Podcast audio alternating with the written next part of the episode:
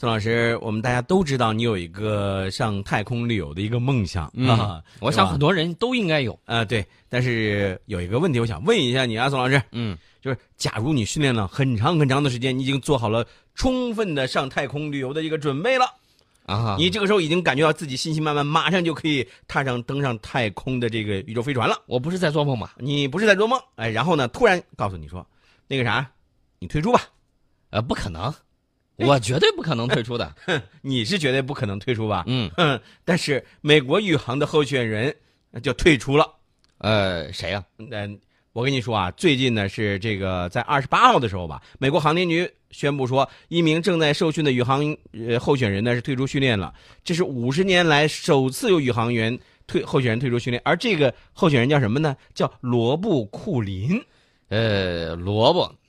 库林是吧？哎哎哎，这个你作为一个主持人，这个一定要把这个嘴啊说顺溜了。人家叫罗布库林啊啊，那还是罗布库林吗？啊，对对对。哎，我觉得他不上去就算了，那要不换我上去？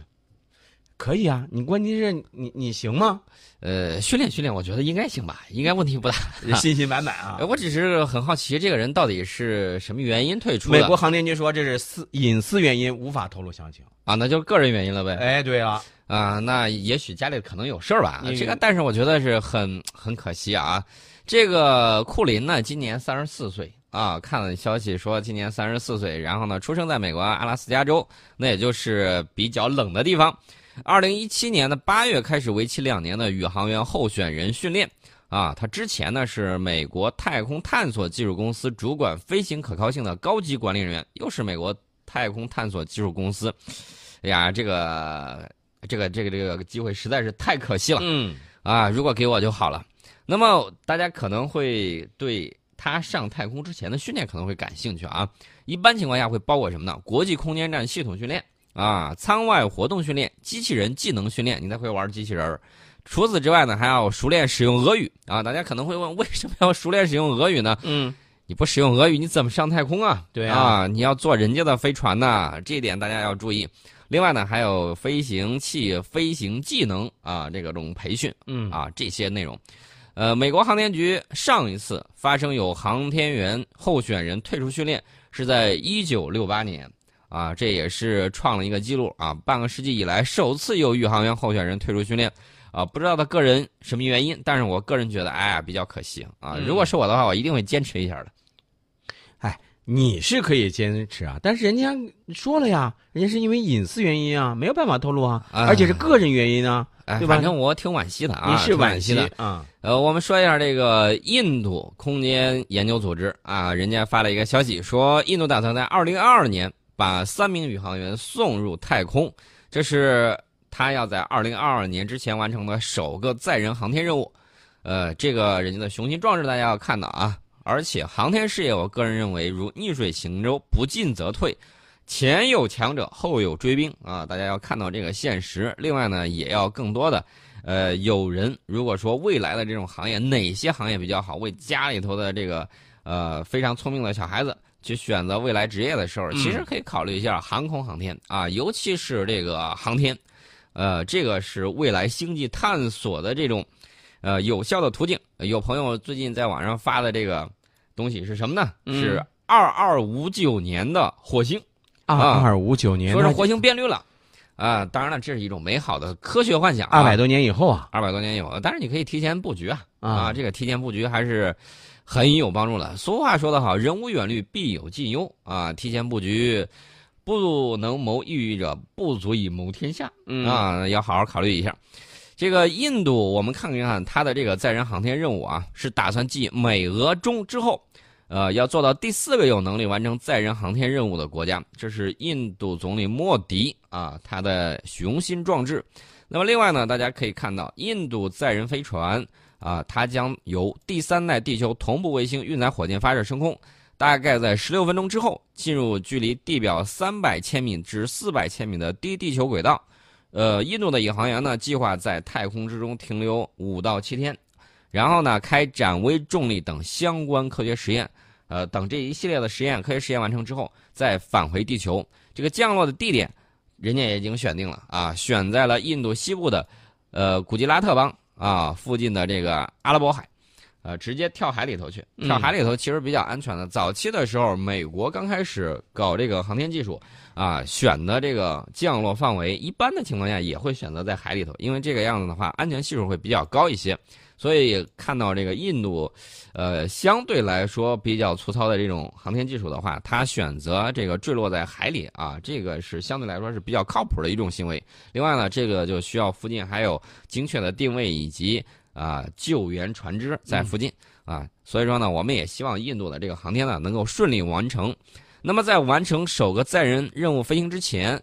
印度会先开展两次不载人的飞行测试啊！大家在看我们的这个神舟飞船载人航天之前啊，神舟前头有很多的这个序列号，然后呢分别上太空进行测试啊。我觉得这个科学实验是吧，还是很重要的。所以印度这个玩两次不载人飞行测试，我个人认为还是可以再增加那么几次，会效果比较好一些。嗯。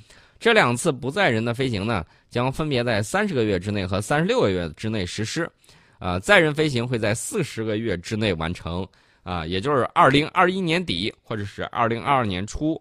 那么整个项目耗资预计不会超过一千亿卢比，大概合人民币是九七九十七亿，大概是这么多钱。那么印度在航天工程领域呢，具备一定的实力，这个大家是要明白的，啊，跟其他发展中国家相比。啊，它这个除了不如我们之外，它比着其他发展中国家，在这个航天工程方面还是水平是比较高的。你看，它二零零八年成功发射首个月球探测器，二零一三年的时候又发射了火星探测器啊。当然了，这个买别人的火箭用别人的这个测控，这另说啊。嗯，呃，那么到二零二二年之前，印度还会开展多项航天任务。呃，除了我们探索月球之外，人家也想去探索月球的南极啊。以及这个印度的第二个月球探测器“月船二号”，它定于明年一月份发射啊。具体情况我们到明年一月份的时候再给大家观察一下啊。顺便呢说说，既然我们说到这个太空了，顺便说一说啊，最近的这个天象啊，九月份的天象还是像开了一个大剧场一样。喜欢的朋友完全可以去看一看，绝对是佳片有约，佳片不断啊，陆续会上演海王星冲日。英仙座流星雨，这个金星最亮，以及中秋团圆月啊，该吃螃蟹了，是不是转折？三句话不离本行啊，三句话就要扯到吃上。这个呃，我们这该吃月饼了，一边吃着螃蟹，一边赏着月亮。我看咱俩谁谁也别说谁了，咱俩差不多。半斤对八两，半斤对八两啊啊！首先登场的是九月八号的海王星冲日啊，此后二十多天的时间里面，呃，只要天空晴朗。这个时候大家都知道有一句话叫“秋高气爽”，嗯，天气的这个透明度啊，就是天空的透明度会比较高。那么感兴趣的朋友呢，可以借助一百毫米口径以上的天文望远镜，你拿这个星图啊，直接在这个呃夜晚的时候，嗯，就可以目睹这个有着“笔尖上的发现”之称的神秘的淡蓝色星球。啊，活跃在九月份的流星雨也不少，但大多数流量不是很大啊。其中英英仙座的这个流星雨啊，值得推荐。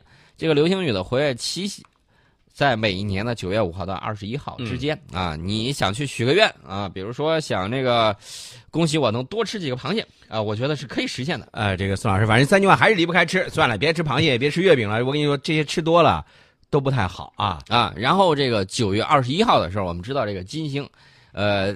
又称长梗，又称太白。嗯，这颗星星呢，在九月二十一号就达到最亮。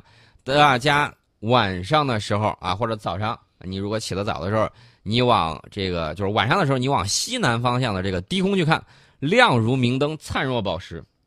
昨天节目当中，我记得宋老师就给说大家说过啊，这个到晚上的时候，你往这个南方的这个夜空上去看的话，能够看到一些这个火星，火星啊，你说的，嗯，我跟你说，宋老师，你觉得肉眼？像我这种近视的这种情况能看见吗？啊，没问题。哎呀，啊，非常亮，而且红，这个颜色很清楚的。我说的是火星啊，嗯，这个金星的亮度可是要比这个火星亮度要高得多。嗯，呃，这个九月二十四号就会迎来一年一度的中秋佳节啊，赏团圆月这是必不可少的。今年的中秋月，我明确的告诉大家，十五的月亮十六圆，啊，十四、十五、十六这几天的这个傍晚时分。大家如果那会儿没事儿，然后呢往东南方的天空去看，就会看到一轮珠圆玉润的明月。哎呀，我就想起来了，像一个大盘子一样啊，哎，盘子上面放的是月饼，放的是螃蟹。呃，这个这个这个两个放到一块儿有点违和，其实可以化间一壶酒啊，对，这个对影成三人，啊然后就赏月嘛，啊你你才对影成三人呢。我们要看月亮，呃，是昨天的节目里头，我曾经给大家说了，说美国最近找到了一个新的方法，嗯，这个方法呢就是飞机跟潜艇直接对话，对对对对，昨天撂了一个这个，呃，这个这个梗儿啊引子引子哈啊，这个东西呢就比较有意思了。以往的时候，这个潜艇跟飞机对话呢，这个潜艇得浮出来啊，比较麻烦。呃，麻烦在哪儿呢？二战的时候大家都看到了啊，这个潜艇只要浮出水面，它你一露头就得被打呀。通常它是这个浮出水面之后，它要充电啊，嗯柴电潜艇。那么这个时候呢，盟军的这个雷达就容易在晚上看见它，嗯，找着之后，呃，通常这就是德国潜艇，然后上去一顿这个深水大战，然后就把它给炸的这个肚皮开花。那么，怎么样进行有效的这种通信呢？现在美国麻省理工学院的研究人员呢，日前是在美国计算机协会数据通信专业年会上有一个报告，他说他们开发了一种新型的无线通信系统，有望突破水和空气之间的信号传播屏障，使潜艇与飞机之间呢实现直接对话。以往的时候，这个潜艇需要有长波电台，啊，后来呢，美国呢曾经研究说，我搞中微子通信，啊，搞成没搞成我不太清楚，但是这个通信的这个方式呢，确确实实是比较先进的。这个名字听起来都很厉害，中微子通信啊，那么长期以来呢，大家都知道水下传感器与陆地传感器无法共享数据，很大的原因就在于两者在各自的介质之中使用的这个信号不同。你通过空气传播的无线电信号下水之后，那很快就消失了。这也就是说，你如果在水下，你就听不见声音，这个是嗯很很很明白嘛。你打个比方，你要人在底下游泳，这个潜泳是吧？呃你能听见这个岸上人跟你说话的声音吗？很难，很难，很难。嗯呃，这个水下设备它的声呐发出的声波信号呢，基本上到水面就会被反射回去，啊，也不会传到水面。对对对，呃，这个麻省理工学院的这个研究人员呢，研究的这个系统叫平移声学射频通信，啊，就是通过水下发生器把声呐信号传送到水面，形成不同频率的微小振动，对应这种二进制的代码啊，比如说啊，发送以一百赫兹传播的波，代表零；发射二百赫兹的波，代表一。那么随后呢，在水面之上，系统就利用极高频雷达捕捉到这些以振动方式传输的声呐信号。并且利用先进的信号处理方法呢，去最终解码成有意义的计算机的最基本的语言就是零和一嘛，嗯是吧？其实呢，说白了是什么嘛？就等于说它在底下发射的这个就是咕一下啊，咕完了之后，这上去之后显示的是零，然后咕咕两下上去显示的是一。呃，当然我这个咕咕呢，代表它发射的这种呃声呐发出的这个声波信号。嗯，呃，这种方式，我想问一个问题：嗯能够传输没问题，但是你如何加密这是一个问题。就是你别人能听到，你听到别人也能够听到，呃，对，用极高频雷达都可以搜索到这种信号，所以这个时候你就不保险了。呃，这这个事儿就不太好说啊啊。目前风平浪静之下的水面是可以成功啊传输这些信号的。那么研究人员呢，希望通过不断改进技术，以达到在复杂的气候条件下以及在海洋环境之中也能使用。啊，他说这种技术一旦成熟，可以实现广泛应用。那么，比如说搜索水下失踪飞机的黑匣子的位置，帮助无人水下航行器在深潜的时候不需要浮出水面，便可随时传输研究数据。我觉得民用是没有问题的，但是军用的话可能就是差一些。哎，嗯呃，这个事儿，反正我觉得他这个所谓的这个直接的这个对话的这个新方法啊，呃，应该还是有再进一步延展的一个空间的啊。啊，对，没错。这个说到了这个声波的这个，最起码我们了解到啊，现在有这个空潜一体的能够传输信号的这种装备了。呃，其实呢，还有一个东西得给大家说一下，欧洲核子研究中心啊啊，最近发现了有一个呃希格斯玻色离呃西叫希格斯玻色子啊，六年之后，哎呀，我真替宋老师你着急啊！哎呀，他们终于观测到它衰变为被称为底夸克的基本粒子。这个基本粒子呢，呃，在人家那儿有一种说法叫上帝粒子，这个是没有问题的啊。这个科学界儿通常都是这么讲的。那么这个常见的衰变的这个捕获呢，被研究人员看作是探索希格斯玻色子的这个里程碑啊。呃，什么概念呢？探索了之后啊，首先我们就可以对一些实验数据有深刻的理解，而且对背景的控制已经超出了这种预期。呃，这次观测到的这种衰变成底夸克啊，绝非易事。主要困难就在于质子和这个质子的碰撞之中存在许多产生底夸克的其他方法。呃，大家可能会问有什么用？对理论物理学有作用啊！你要让我说多了，说句实在话，我也不太多。因为宋老师是个半个科学家，呃，不，我科学家根本半个科学爱好者，呃，科学爱好者是没问题的。对对对，哎，昨天咱们在节目当中还说到一个事儿，就说了这个量子密码大咖呢齐聚上海了。嗯，大家在想这个到底会研究一些什么东西呢？哎，这个是比较现实的啊，以直接可以对我们的量子通信领域啊进行有一些有益的这种帮助。啊，而且可以为量子科学发展探索、探讨这个产业化的这种途径进行这种新的这种探索。